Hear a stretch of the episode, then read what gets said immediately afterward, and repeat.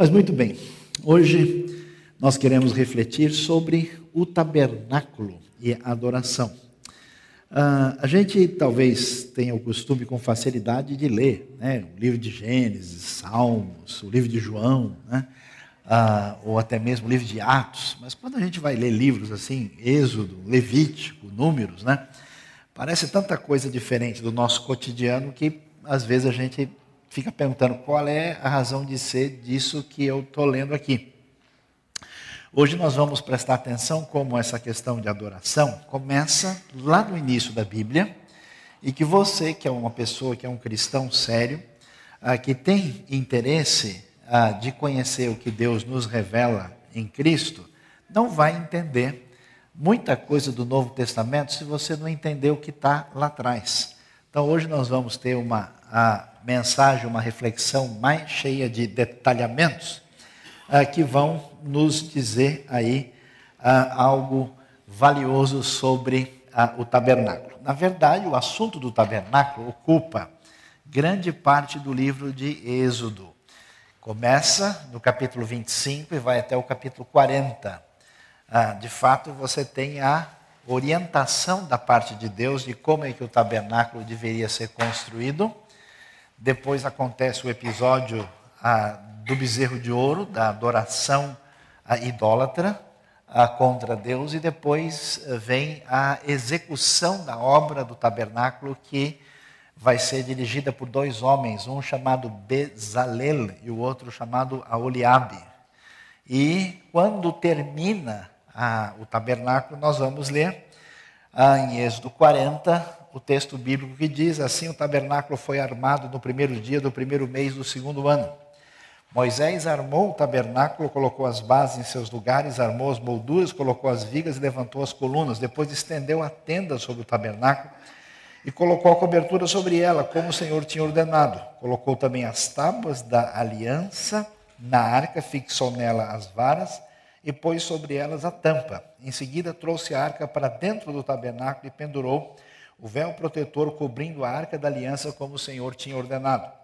Moisés colocou a mesa na tenda do encontro, no lado norte do tabernáculo, do lado de fora do véu, e sobre ela colocou os pães da presença diante do Senhor, como o Senhor tinha ordenado. Finalmente, Moisés armou o pátio ao redor do tabernáculo e colocou a cortina à entrada do pátio. Assim, Moisés terminou a obra. Então a nuvem cobriu a tenda do encontro e a glória do Senhor encheu o tabernáculo. Moisés não podia entrar na tenda do encontro porque a nuvem estava sobre ela. E a glória do Senhor enchia o tabernáculo sempre que a nuvem se erguia. Sobre o tabernáculo, os israelitas seguiam viagem. Mas se a nuvem não se erguia, elas não prosseguiam, só partiam no dia em que ela se erguia. Vendo o que a palavra de Deus nos fala sobre o tabernáculo, vamos ver se a gente consegue, com a ajuda de diversas ilustrações, ter uma ideia mais clara de como era esse tabernáculo e qual é a razão de ser disso. Vamos nos lembrar que essa comunidade de Israel é uma comunidade de um povo nômade pastoril que vive de rebanhos e que está atravessando o deserto na direção da terra de Canaã, terra prometida por Deus. E Deus quer ah, ensinar-lhes sobre a sua pessoa e quer manifestar a sua presença no meio deles. E é interessante porque porque que Deus vai fazer isso? A razão principal tem a ver com uma ação didática da parte de Deus, onde de maneira muito concreta, assim como a gente faz com crianças e crianças de 20 anos, crianças de 40, de 60, dependendo da idade da criança, a, a gente vai ver como a, a ideia de quem Deus é e como é que funciona a nossa relação com Ele é demonstrada de maneira concreta, numa espécie de dramatização arquitetônica. E é muito interessante observar isso, porque ah, o que acontece de fato no livro de Êxodo é que Deus resolve salvar o seu povo. E quando ele se aproxima do seu povo e faz uma aliança com ele, a pergunta que se levanta é como é que esse povo pode andar junto com Deus? Não pode, por quê? Porque Deus é puro e esse povo é esse Deus é totalmente puro e santo e esse povo é impuro e pecador. Consequentemente, o que, que é necessário? É necessário que haja uma maneira de esse povo poder aproximar-se de Deus, ter comunhão com Deus. Por isso, Deus lhes dá uma lei que envolve o tabernáculo. E essa lei, que a gente talvez sempre pense em lei como uma espécie de mandamento ruim de ser obedecido, ela tem um propósito gracioso de permitir a comunhão e a relação desse povo com Deus. Então, essas referências que nós encontramos na Torá ou na lei, na verdade são manifestações da graça de Deus que permite que esse povo tenha comunhão com Ele. Então você pode observar a visão geral do tabernáculo, que é chamado na Bíblia de nomes diferentes. Ele é chamado de tenda, algumas versões chamam de tenda da congregação, melhor dizer, tenda do encontro. Ah, também é chamado né, de tabernáculo, na verdade, isso é o nome original hebraico, é chamado Mishkan. A tenda do encontro é o nome mais completo que se refere à parte da tenda propriamente dita e também chamado às vezes de tabernáculo do testemunho.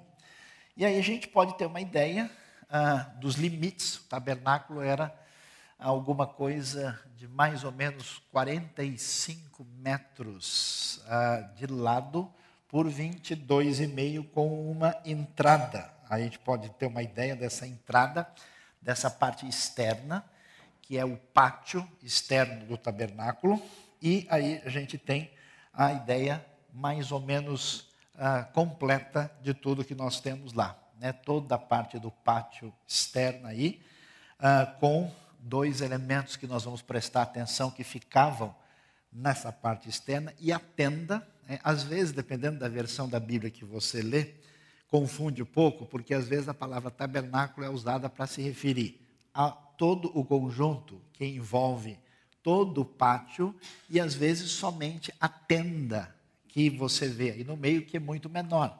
Para você ter uma ideia, são 45 metros por 22,5, enquanto a tenda são 13 metros e meio por 4,5.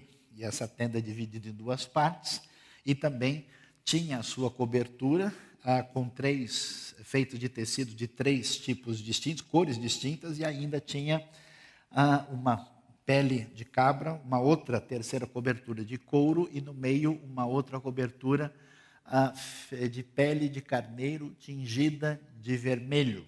Ah, e aí a gente pode ter uma ideia de como a coisa acontecia. Portanto, o tabernáculo, o pátio com as peças que ficavam em volta, o lugar santo, que fica dentro da tenda, o lugar santíssimo, também dentro da tenda, e os sacerdotes com um papel muito especial para aquele sacerdote maior que era o chamado sumo sacerdote. Então nós podemos aí ter uma visão do que encontramos lá.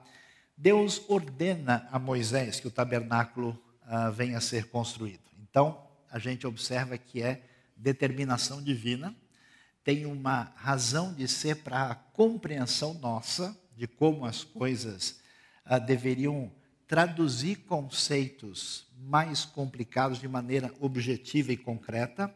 E o tabernáculo, na verdade, era uma espécie de templo móvel. Isso é muito interessante, né? Por quê? Porque, apesar da Bíblia falar, por exemplo, sobre o templo de Jerusalém, que Deus escolheu aquele lugar e pôs ali o seu nome, a Bíblia foge da ideia de que Deus possa estar localizado em algum lugar. Até a gente, né, nas igrejas evangélicas, nós estamos felizes por estarmos aqui na casa do Senhor, como se o Senhor morasse no prédio onde a igreja se reúne. No máximo é uma casa dedicada ao Senhor, mas ela não é um espaço sagrado no sentido místico do termo. E é interessante porque a ênfase, a primeira coisa que a gente vai ver, é que Deus habita no meio da comunidade e não num lugar específico. Portanto, esse tabernáculo ele era desmontável e era montado novamente à medida em que o povo ia mudando o seu acampamento de um lugar para outro. Depois, sim, vai acontecer o momento em que esse tabernáculo vai comemorar a chegada do povo na terra prometida e vai ficar um bom tempo num lugar chamado Siló, que pouca gente se lembra, não é, não faz parte dos textos bíblicos mais lidos, né, pelos amados irmãos e irmãs. Uh, e finalmente a gente vai ter o templo de Salomão, que vai ser inaugurado somente no ano 966 a.C. Então Deus decide habitar no meio do seu povo. Isso é muito interessante, porque a gente observa que o movimento da Bíblia não é o movimento de pessoas querendo criar uma ação religiosa para desenvolver um jeito de aplacar ou de conseguir favores da divindade. Não, é uma ação divina onde Deus diz para a gente, por isso que é importante a gente ouvir isso hoje, como é que ele deseja essa adoração. A gente já percebe que duas coisas aparecem aqui. Primeiro, que a adoração que agrada a Deus é a adoração da comunidade do povo.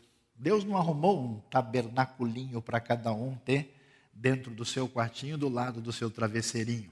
Não funciona assim. Né? A ideia é um tabernáculo para toda a comunidade. E outra coisa interessante, que a gente já vai ver, é que a maneira como o tabernáculo era disposto mostrava que o centro da vida da comunidade era a ideia da presença de Deus no meio do seu povo. Então, duas coisas para a gente pensar.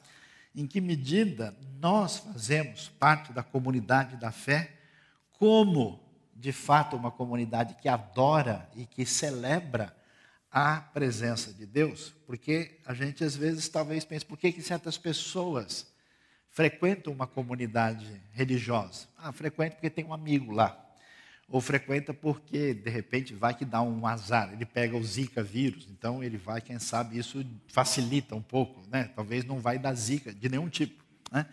Ah, ou então a pessoa imagina que é um ambiente socialmente bom, o café é gostoso, por exemplo. Há várias razões a Bíblia chama atenção para a centralidade ser Deus e a sua pessoa e a sua presença no nosso meio. Portanto, o tabernáculo é feito conforme o, a direção divina e nos mostra como Deus deve ser adorado. Ele mostra como gente comum podia ter comunhão com Deus Santo. Isso é interessante, porque a gente sempre pensa, quando se fala em fé, em religião, em é, divisão né, por é, é, etapas de pessoas mais importantes e mais dignas. É verdade que a gente tinha um sacerdote. É verdade que tinha também um sumo sacerdote que exemplificavam aí a grandiosidade e a santidade de Deus. Mas o sumo sacerdote, por exemplo, tinha né, uma coroa sobre a sua cabeça que lembrava, estava escrito nela, Deus santo ao Senhor, que ele devia estar abaixo de Deus. Havia uma ideia de que ele devia ser alguém humilde e o interessante é que na hora da oferta do sacrifício, o ofertante participava diretamente, colocava a mão sobre o animal. Então, o que existe, é uma coisa muito interessante no pensamento hebraico antigo, é a democratização do ritual, onde o indivíduo comum podia, de fato, aproximar-se do Deus grandioso e participar ativamente, sem que ele simplesmente ficasse de fora e entendesse que o sacerdote superior poderia bastar para essa comunhão. Aí você pode ter uma ideia gráfica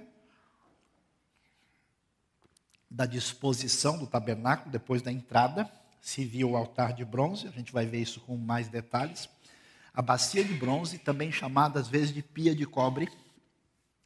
E a tenda propriamente do tabernáculo dividida em duas partes. E olha só que coisa: o tabernáculo ficava no centro do acampamento de Israel, mostrando a centralidade de Deus e de sua presença. As doze tribos, claro, a tribo de Levi não fazia parte desse grupo das doze, já que ela ministrava eles que faziam os cultos, por isso eles não têm, por exemplo, ah, uma parte das terras na hora da divisão das tribos quando chegam em Canaã. E foi o centro do culto por séculos e séculos, até que o povo chegasse na terra. O tabernáculo chama a nossa atenção pela tudo que foi usado. As duas coisas chamam a atenção e elas apontam para a gente para a ideia de algo precioso, algo especial, algo diferenciado, que apontam para a pureza, santidade e grandiosidade de Deus.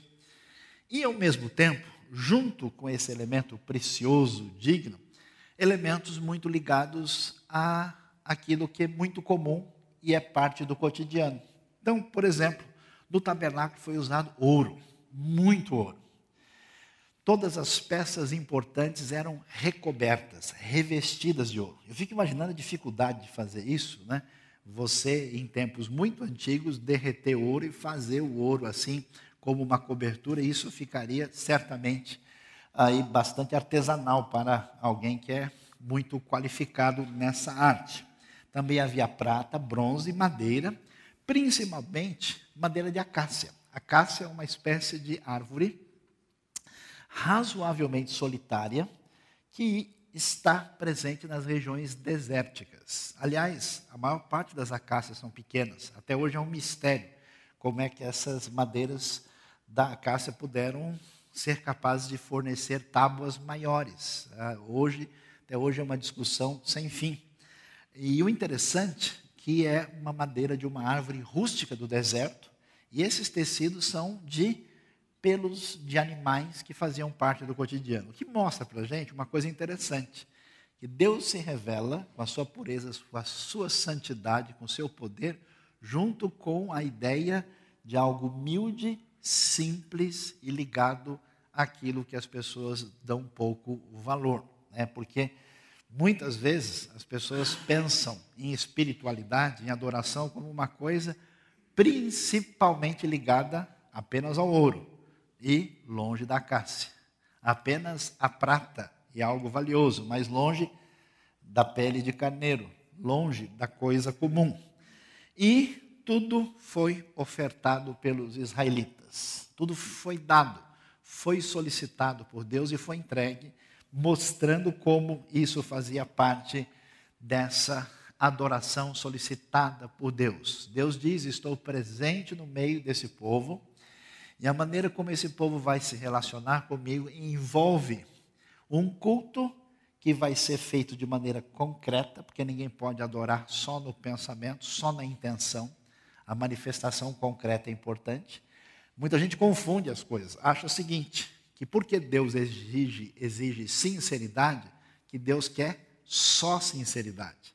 Os textos bíblicos que falam da importância da sinceridade, está falando sobre o fato de pessoas que participavam do culto e adoravam sem nenhuma sinceridade. Mas não é possível que alguém tenha só sinceridade no coração, sem nenhuma manifestação concreta de adoração devida a Deus. Então você pode ter uma ideia aí do tabernáculo devidamente armado, né, com a tenda ali, e ali no fundo está ah, o sinal da manifestação da glória do Senhor, o altar com a bacia de bronze a entrada, e os dois sacerdotes, o sacerdote comum, que a gente já vai ver com mais detalhes, e o sumo sacerdote, que tinha oito peças distintas de vestimenta. Então, para a gente não se esquecer, você pode imaginar aí né, uma espécie de quadra poliesportiva, uma quadra grande, 45 metros por 22,5 e com a altura de 2 metros 25. É um espaço considerável, bastante razoável. Mas, pastor Saião, será que eu preciso saber essas coisas? Se está no texto bíblico, é bom que você saiba. O Ministério da Saúde Espiritual adverte que isso não fará mal ao seu coração. 45, 22 e meio, 2 metros e 25.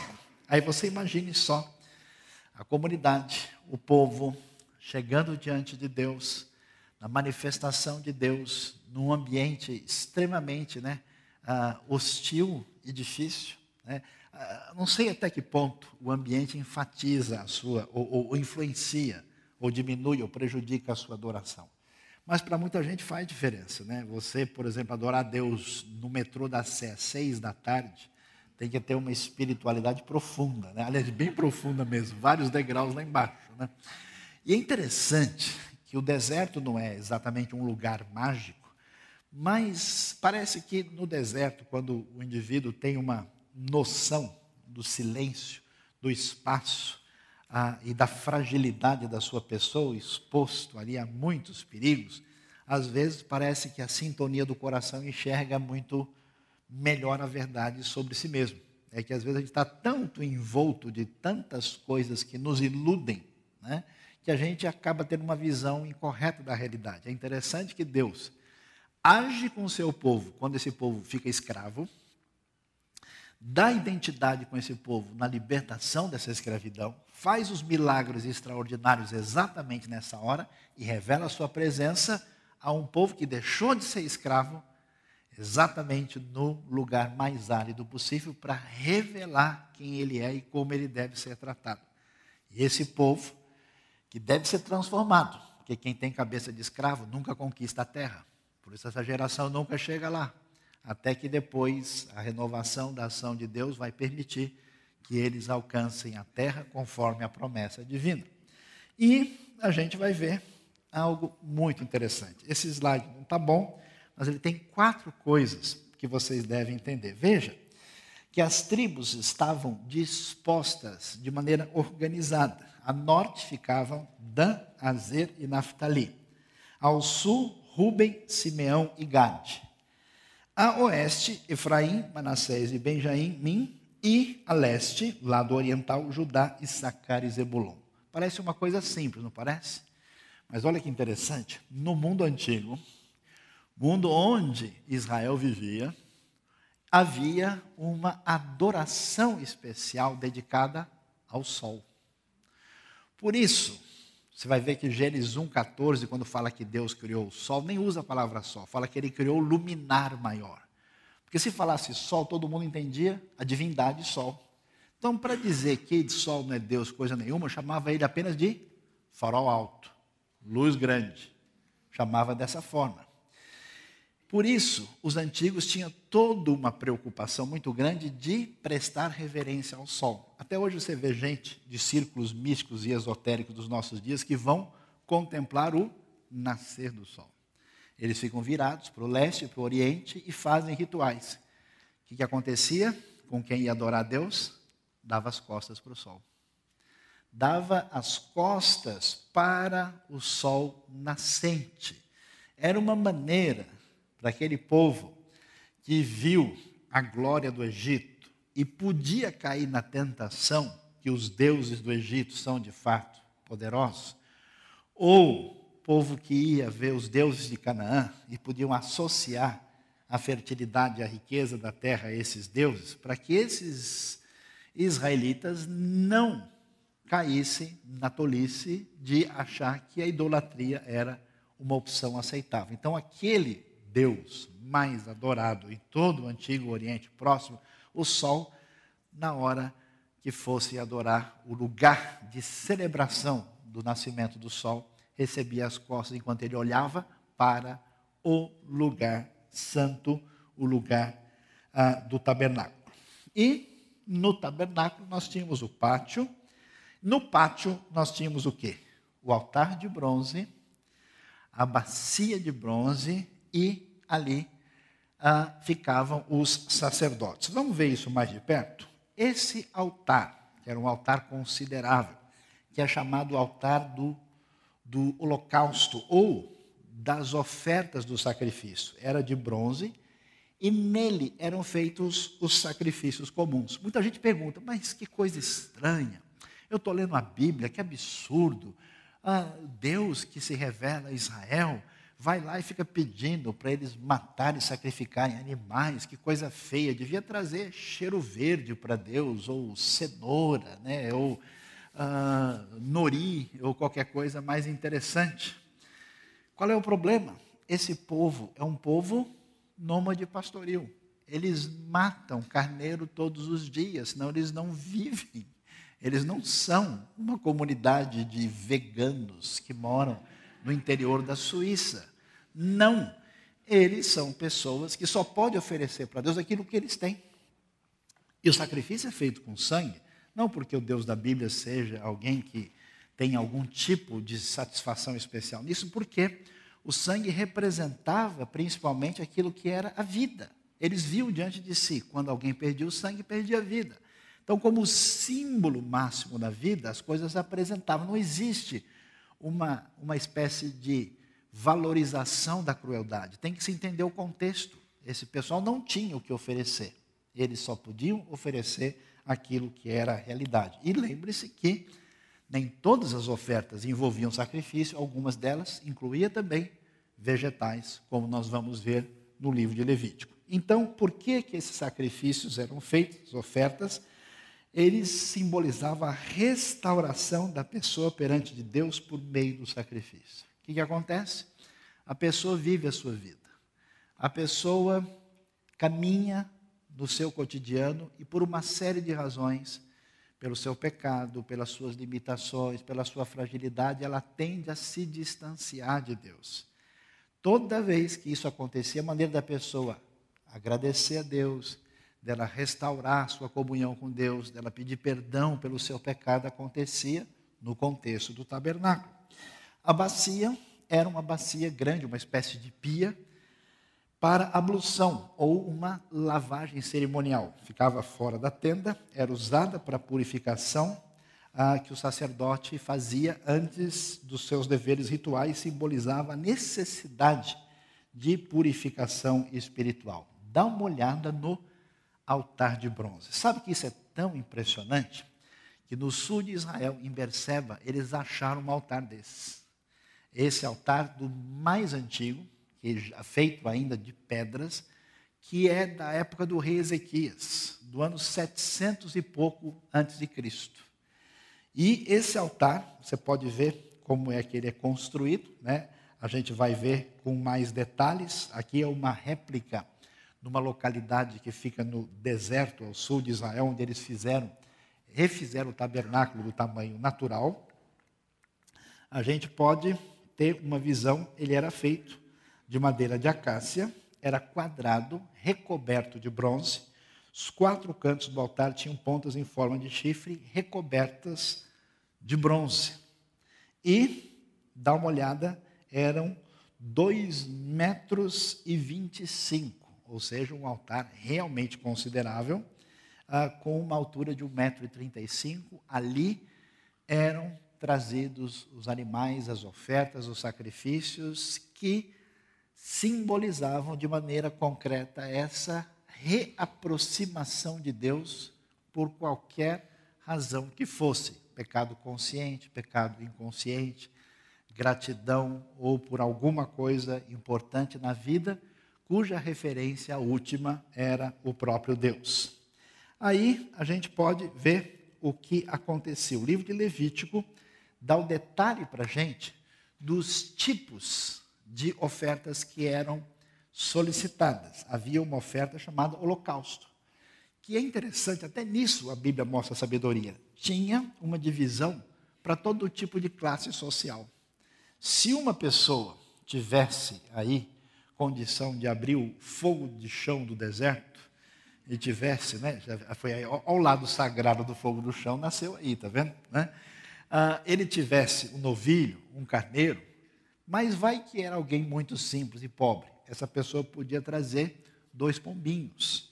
Ah, aves ou um bode sem defeito fazia parte dessa oferta que era totalmente queimada diante de Deus.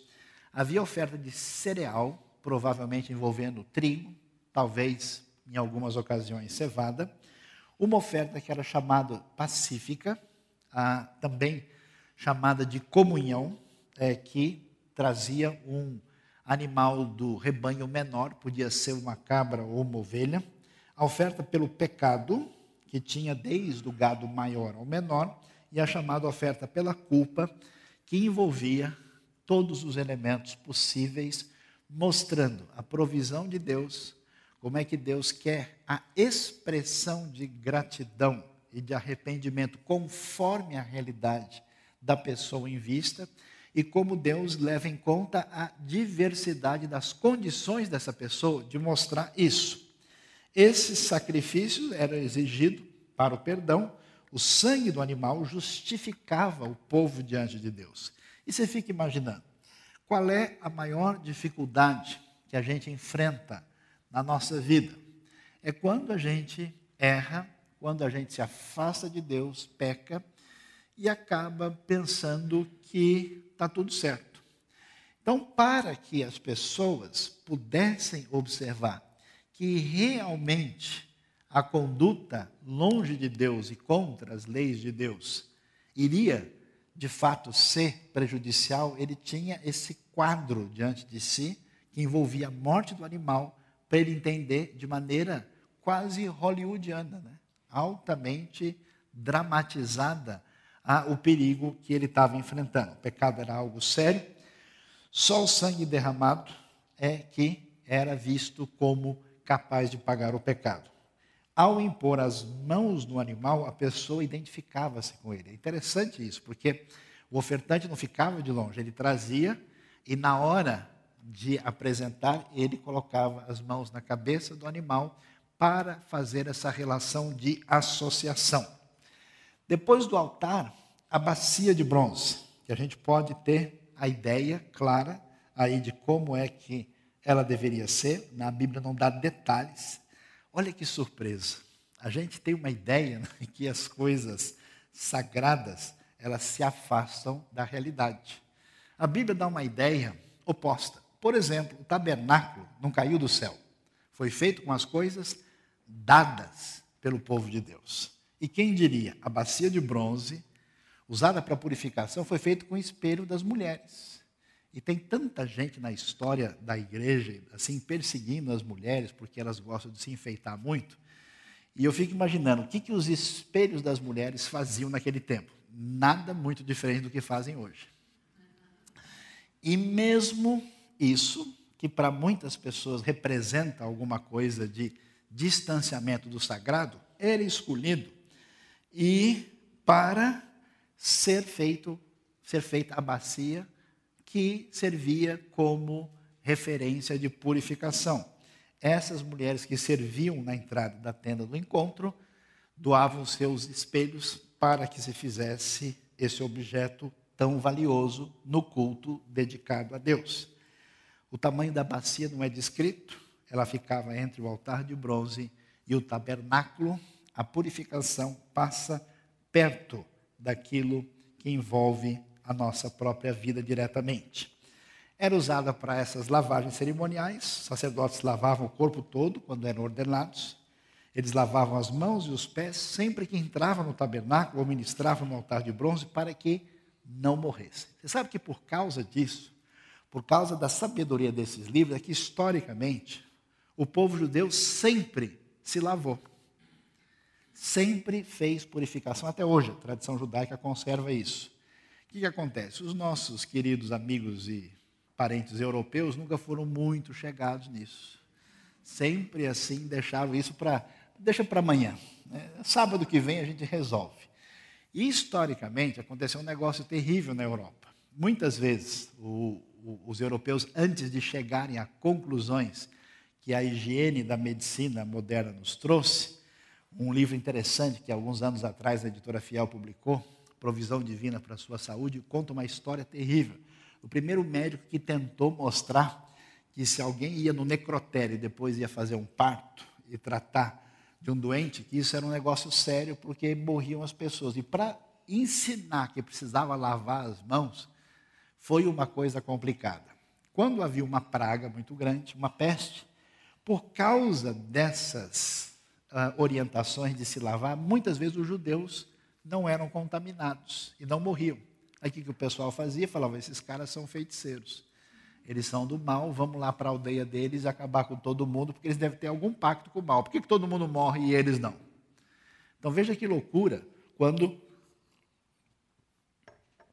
essas referências, elas associavam limpeza com purificação com Deus que era o Senhor da vida. A ideia é muito clara, é que Deus não se revela apenas como um Deus que vai fazer diferença na nossa realidade só na vida eterna. Não, o Deus que é aquele que nos dá princípios de vida e nos faz viver uma vida abençoada. O sacerdote, por que o sacerdote? A ideia é que o ser humano, como está, não pode comparecer na presença de Deus. Então, assim como o profeta traz Deus ao homem, pela sua palavra, o sacerdote traz o homem a Deus.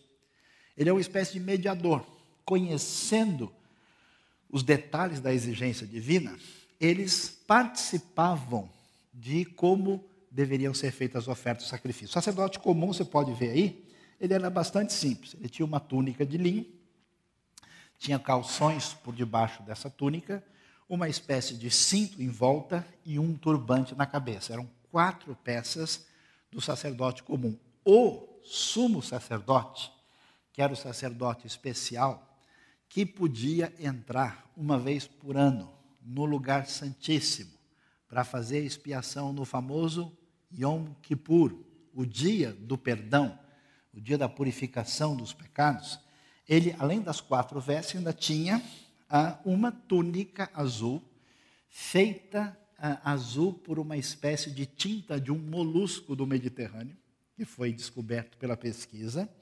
Em cima dessa túnica ficava um peitoral, que vocês podem ah, ver aí, né? e, e, e, perdão, ficava um, o peitoral, peitoral ficava em cima da, dessa parte colorida que era chamado de colete sacerdotal. Traduções antigas chamam de éfode, que era vestimenta toda especial. E aqui em cima ele tinha uh, as pedras de ônix com os nomes das tribos de Israel as duas coisas chamadas de Urim e Tumim, que eram usados para saber a vontade de Deus, e doze pedras preciosas representando as doze tribos de Israel. E sobre a sua cabeça ficava também o turbante, mas com essa espécie de, de diadema, de coroa, escrito Santo ao Senhor, trazendo toda uma ideia de algo especial, algo digno, sagrado, dedicado a Deus, para mostrar que Deus é grandioso e absolutamente santo. Esse sacerdote, ah, especialmente nos sacrifícios de relevância maior, pegavam ah, o sacrifício que era feito aqui, levavam o sangue para aspergir o sangue, ah, quando era no Yom Kippur, lá na tampa, em cima da arca, no lugar santíssimo. Aqui você pode ter uma ideia dos tipos de ofertas que estão envolvidos. Oferta holocausto, oferta pelo pecado, pela culpa, pacífica, e a oferta de cereal, que nas Bíblias de tradução antiga é chamada de oferta de manjares. E junto com essas ofertas, às vezes era derramada uma oferta de bebida, que é chamado de oferta de libação. Toda a realidade da vida era concentrada para dedicar-se a Deus e centralizar a sua vida em torno de Deus. Aí nós chegamos propriamente à tenda. Né? Vimos as, os elementos que estão fora e a tenda que era dividida em lugar santo e santíssimo. É importante olhar isso, porque depois as coisas vão mudar. O tabernáculo se transfere e vai ficar em Siló. Aí você vai ter o templo de Salomão que vai persistir por cerca de 400 anos. Quando esse templo é destruído, aí nós vamos ter o grande templo da época de Jesus, que é um templo que começa ali na época de Ageu e Zacarias, mas vai ser ampliado. Mas a lógica, a estrutura do templo é sempre a mesma. A ideia do pátio externo com a ideia do lugar santo e o lugar santíssimo. Então, vamos ver o que, que nós temos. Olha lá, 13 metros e meio é o comprimento total, sendo que o lugar santo tem 9 metros por 4,5. E o Santíssimo, 4,5 por 4,5. E as cortinas que eram feitas para cobrir a tenda, como a gente mencionou, uma era feita de pelo de cabra, pele de carneiro tingido de vermelho, e a outra de couro, que até hoje os estudiosos discutem. Uma parte deles acha que era de um animal marinho, que talvez eles tivessem trazido do Egito e outros acham que era de uma espécie de antílope que vive na região desértica mais para a região da África ah, e que fez parte do tabernáculo. Aí a gente pode ter uma ideia de como a coisa era dividida. Você tem um lugar santíssimo. Lá dentro, a Arca da Aliança, que não está com Indiana Jones. Pode ter certeza disso. Depois, no lugar santo, você tem o quê? o altar, esse altar pequeno chamado de altar de incenso. Depois, o candelabro de sete braços, chamado também de menorá. Você vai estudando para que você possa ir menorando a cada dia, né? estudando sobre a menorá. E a mesa com os pães da presença, que as Bíblias mais antigas chamam de pães da proposição. O que, que a gente vê? Esse tabernáculo dividido tinham todas as tábuas encaixadas, conforme a gente pode ver aí, depois as vigas para dar o suporte, tudo feito com madeira de acácia, e depois as cortinas colocadas por cima, fechando, e o véu que separava o lugar santo do lugar santíssimo. Assim, o, a tenda ficava completa e era devidamente fechada, e nós tínhamos aí tudo devidamente dentro do pátio do tabernáculo para a adoração devida. No lugar santo, predominam ouro e acácia, a coisa mais valiosa e real a coisa mais simples possível. Né? Lembra que Jesus é o Rei dos Reis, mas ele vem num jumentinho. Deus é o Senhor do universo, mas ele é o Pai querido.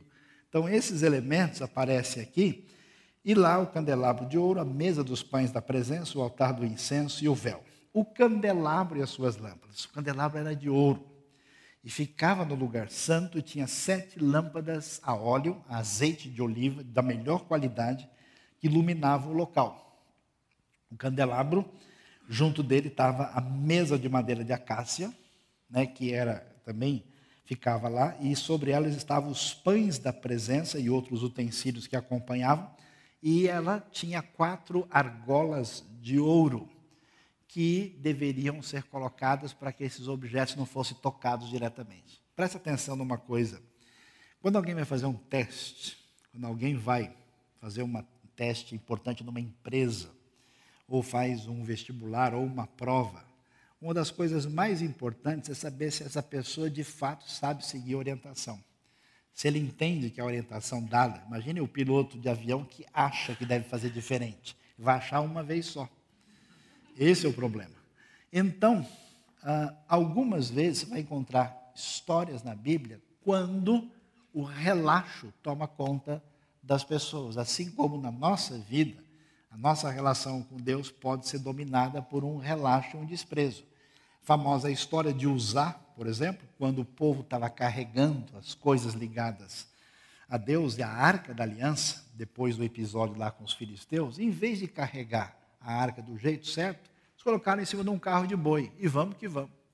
Aí o boi, o carro tropeça, a arca vai caindo e o usar vai lá com a mão e ele morre fulminado. Quem lê aquilo fala: nossa, que coisa assustadora. Mas a ideia do texto é: olha, a orientação divina é essa, e ela precisa ser seguida do jeito que ela é dada para mostrar a seriedade, a santidade, o valor, para representar isso. Né? Quando você vai fazer alguma coisa para alguém, você não quer tudo no detalhe. Alguém fazer um casamento. Ah, não, eu quero o laço desse jeito.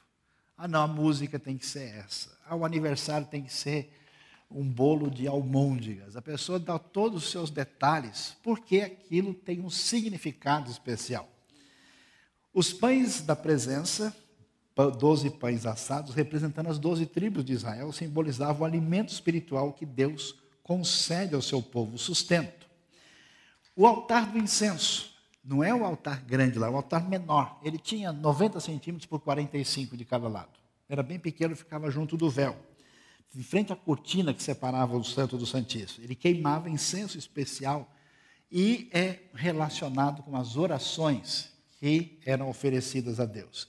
Todas essas coisas eram consagradas e ungidas com um óleo especial, que era uma fórmula secreta que não podia ser usada para nenhuma outra coisa. Era absolutamente proibido, era único.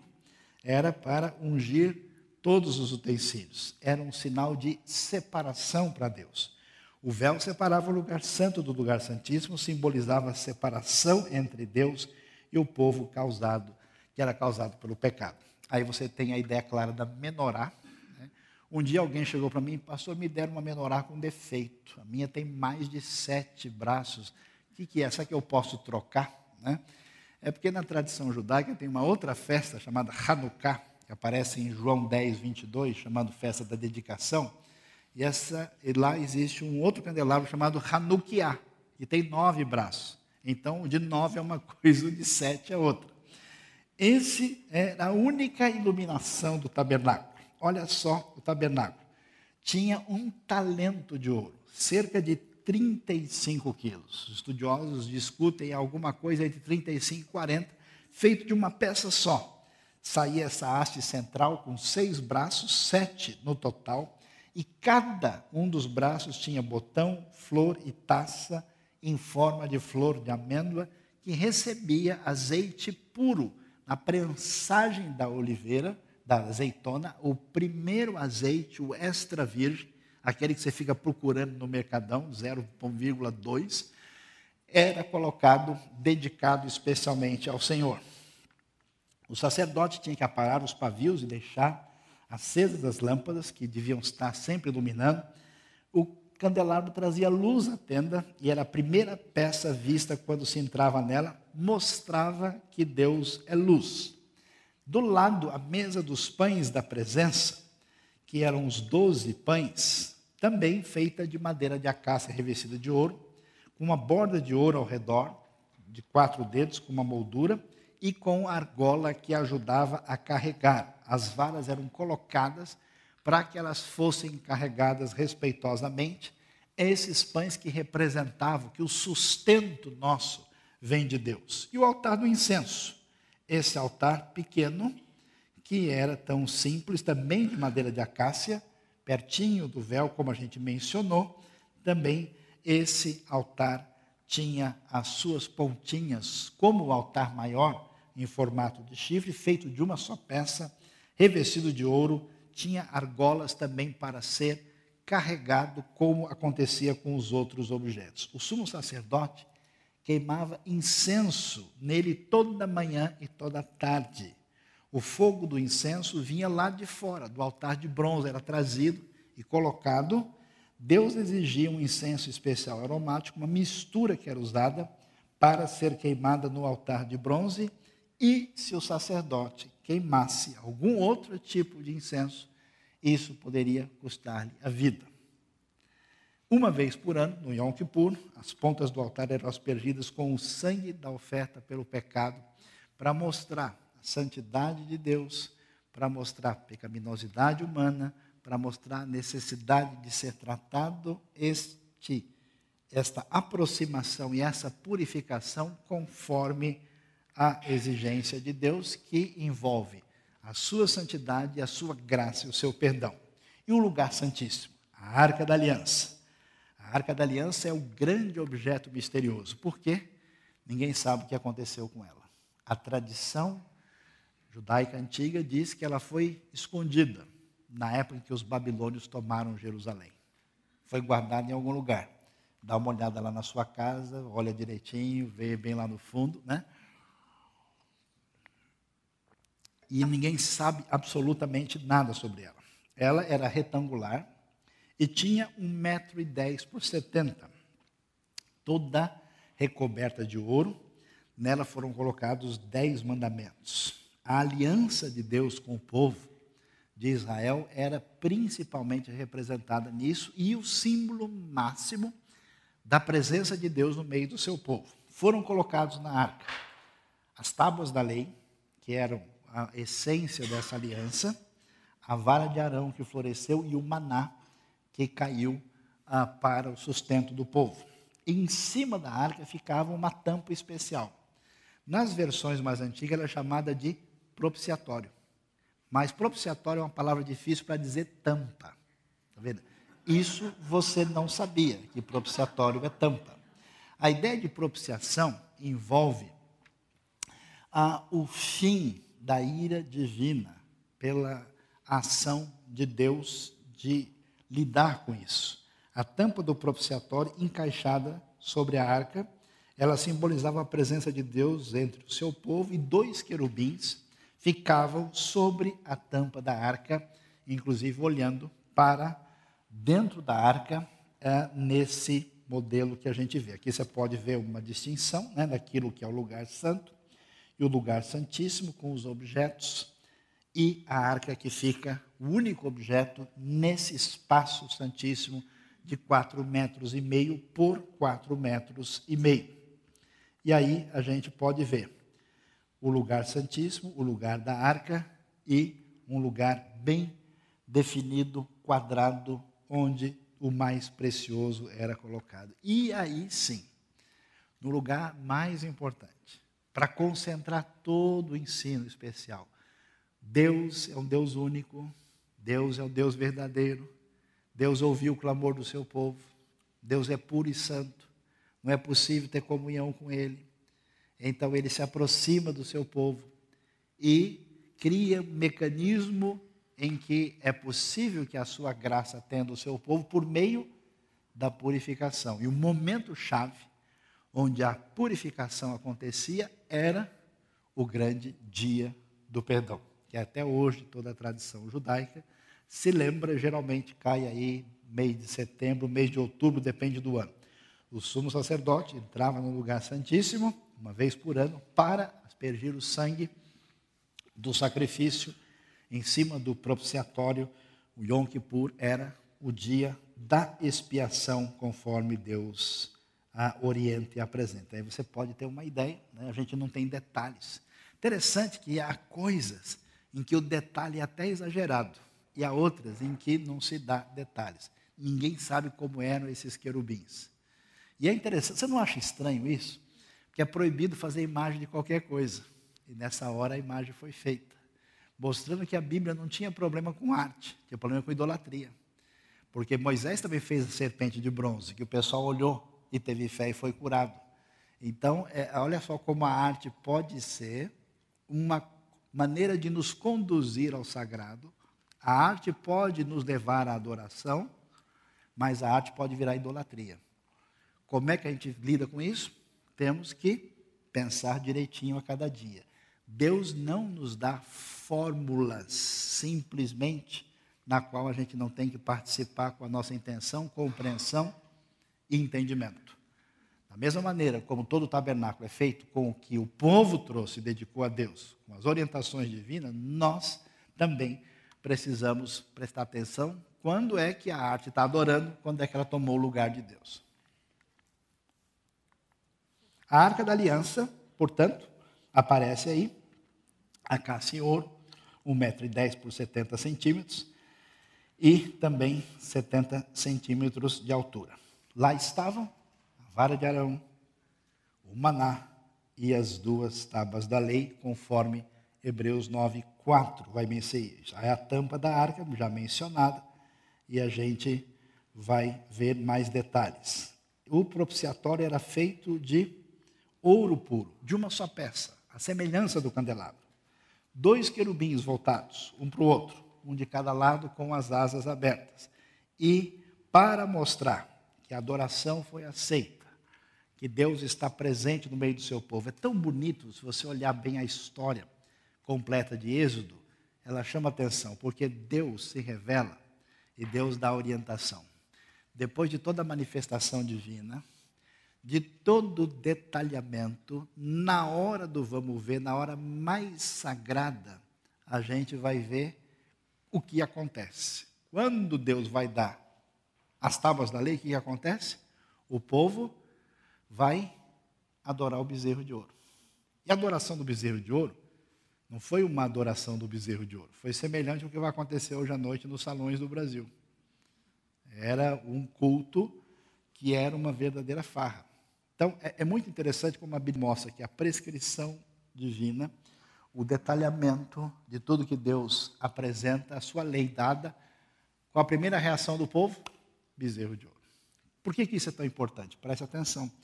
Porque na nossa vida, todos nós, por mais que você tenha DNA evangélico, seja descendente de João Batista, de tão batista que você é, que você seja a pessoa mais sábia e espiritual desse mundo, você sempre poderá fazer o bezerro de ouro e muitas vezes no momento mais abençoado da sua vida.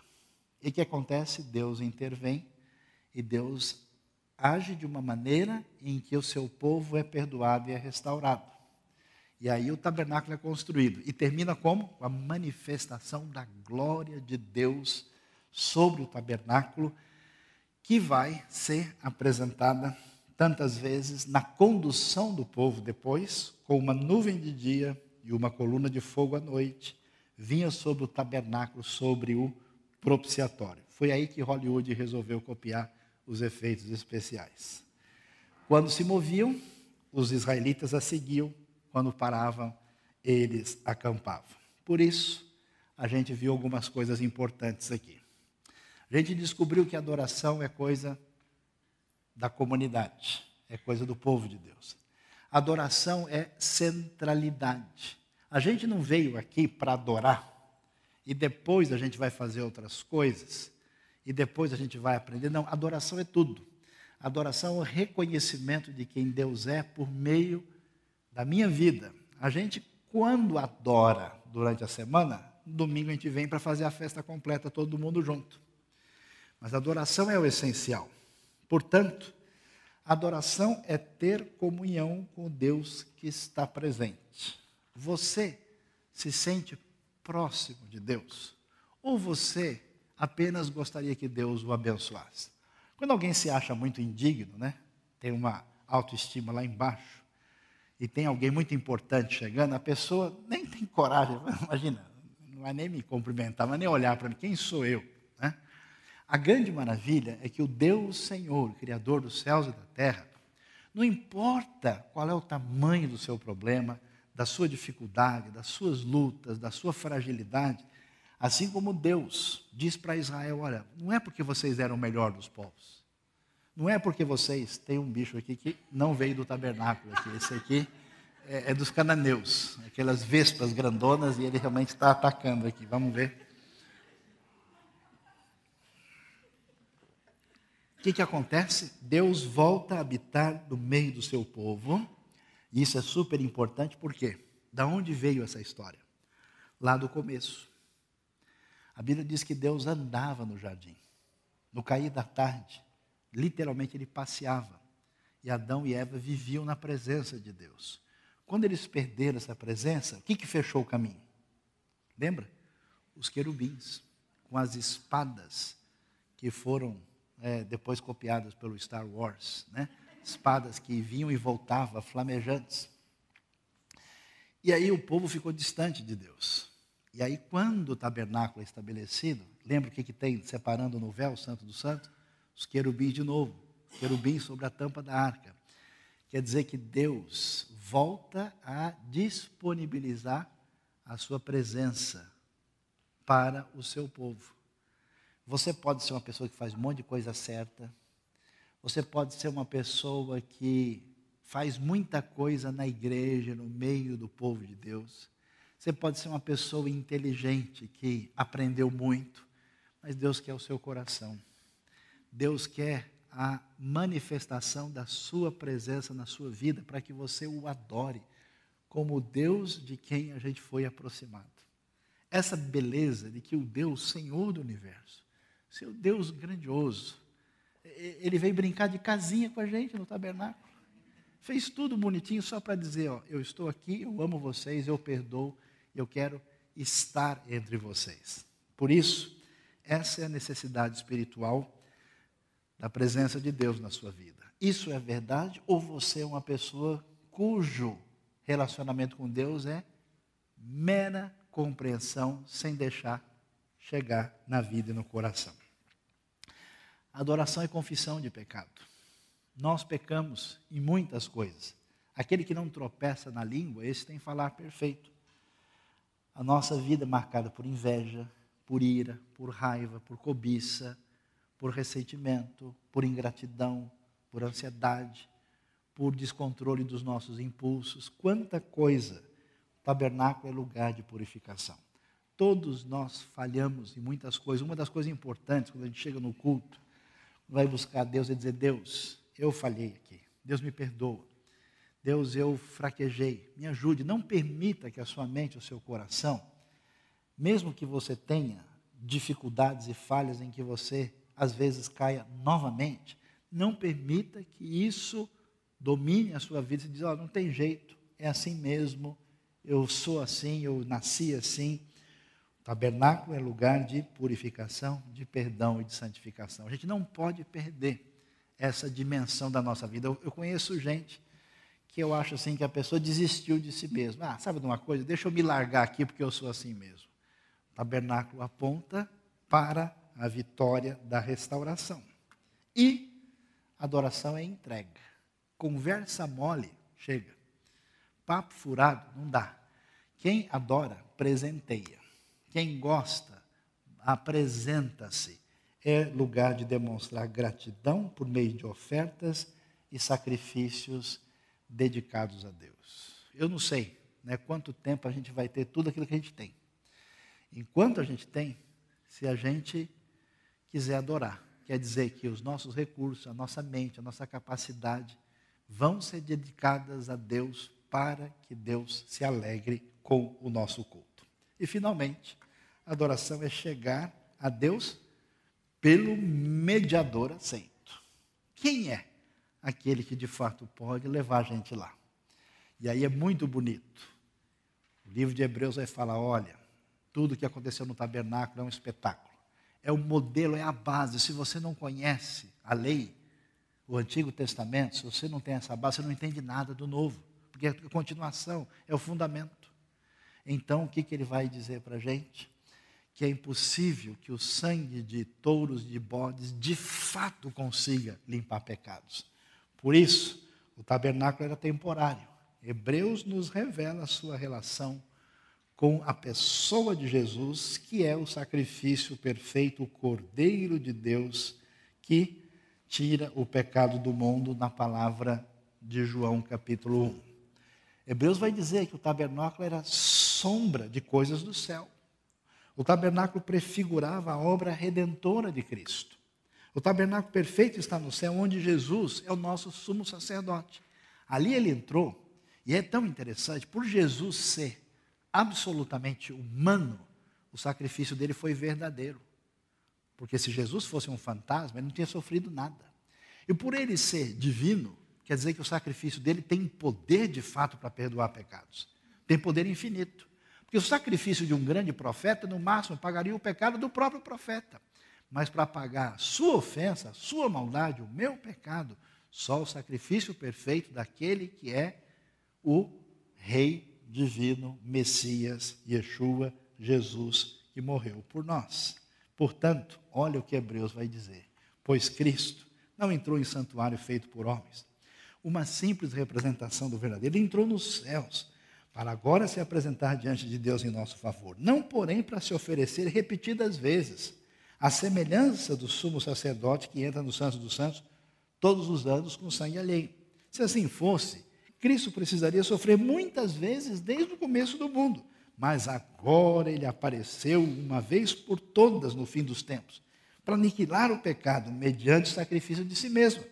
Da mesma forma como o homem está destinado a morrer uma só vez e depois disso enfrentar o juízo, assim também Cristo foi oferecido em sacrifício uma única vez para tirar os pecados de muitos. E aparecerá a segunda vez, não para tirar o pecado, mas para trazer salvação aos que o aguardam. Portanto, Jesus é o supremo sacrifício. O sangue de animais purificava e perdoava o povo temporariamente. Jesus é o sacrifício supremo e final, sua morte torna o salvo puro para sempre. Eu conheço gente que frequentou comunidade religiosa evangélica a vida toda, ele nunca tinha entendido isso. Ele achava que fosse uma pessoa honesta, fosse na igreja, contribuísse para uma casa social, que Deus ia quebrando o galho dele aos poucos, ia dando uma ajeitada. Né? E ele não entende que o único caminho para chegar diretamente a Deus é quando a gente entrega as pontas e diz: Deus, eu reconheço o teu sacrifício e meu favor, eu recebo Cristo Jesus na minha vida e pelo sangue derramado dele eu tenho os meus pecados perdoados e a vida eterna por meio de Cristo Jesus.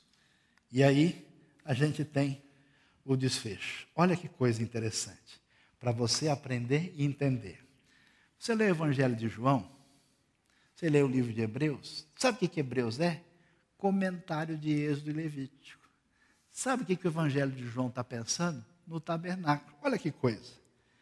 Quando Jesus diz, eu e o Pai somos um, e Hebreus diz, Cristo, nosso sumo sacerdote, a ideia que está naquele texto é que Jesus é o nosso propiciatório.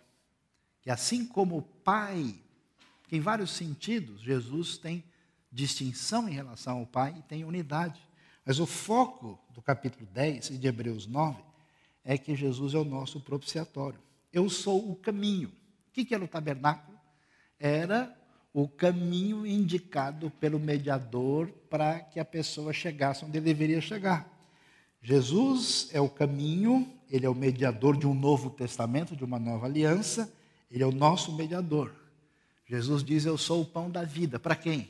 Para quem conhecia os pães da presença, que toda a tradição sabia que tinha, inclusive, sustentado o povo, às vezes, ou o próprio sacerdote, de maneira miraculosa.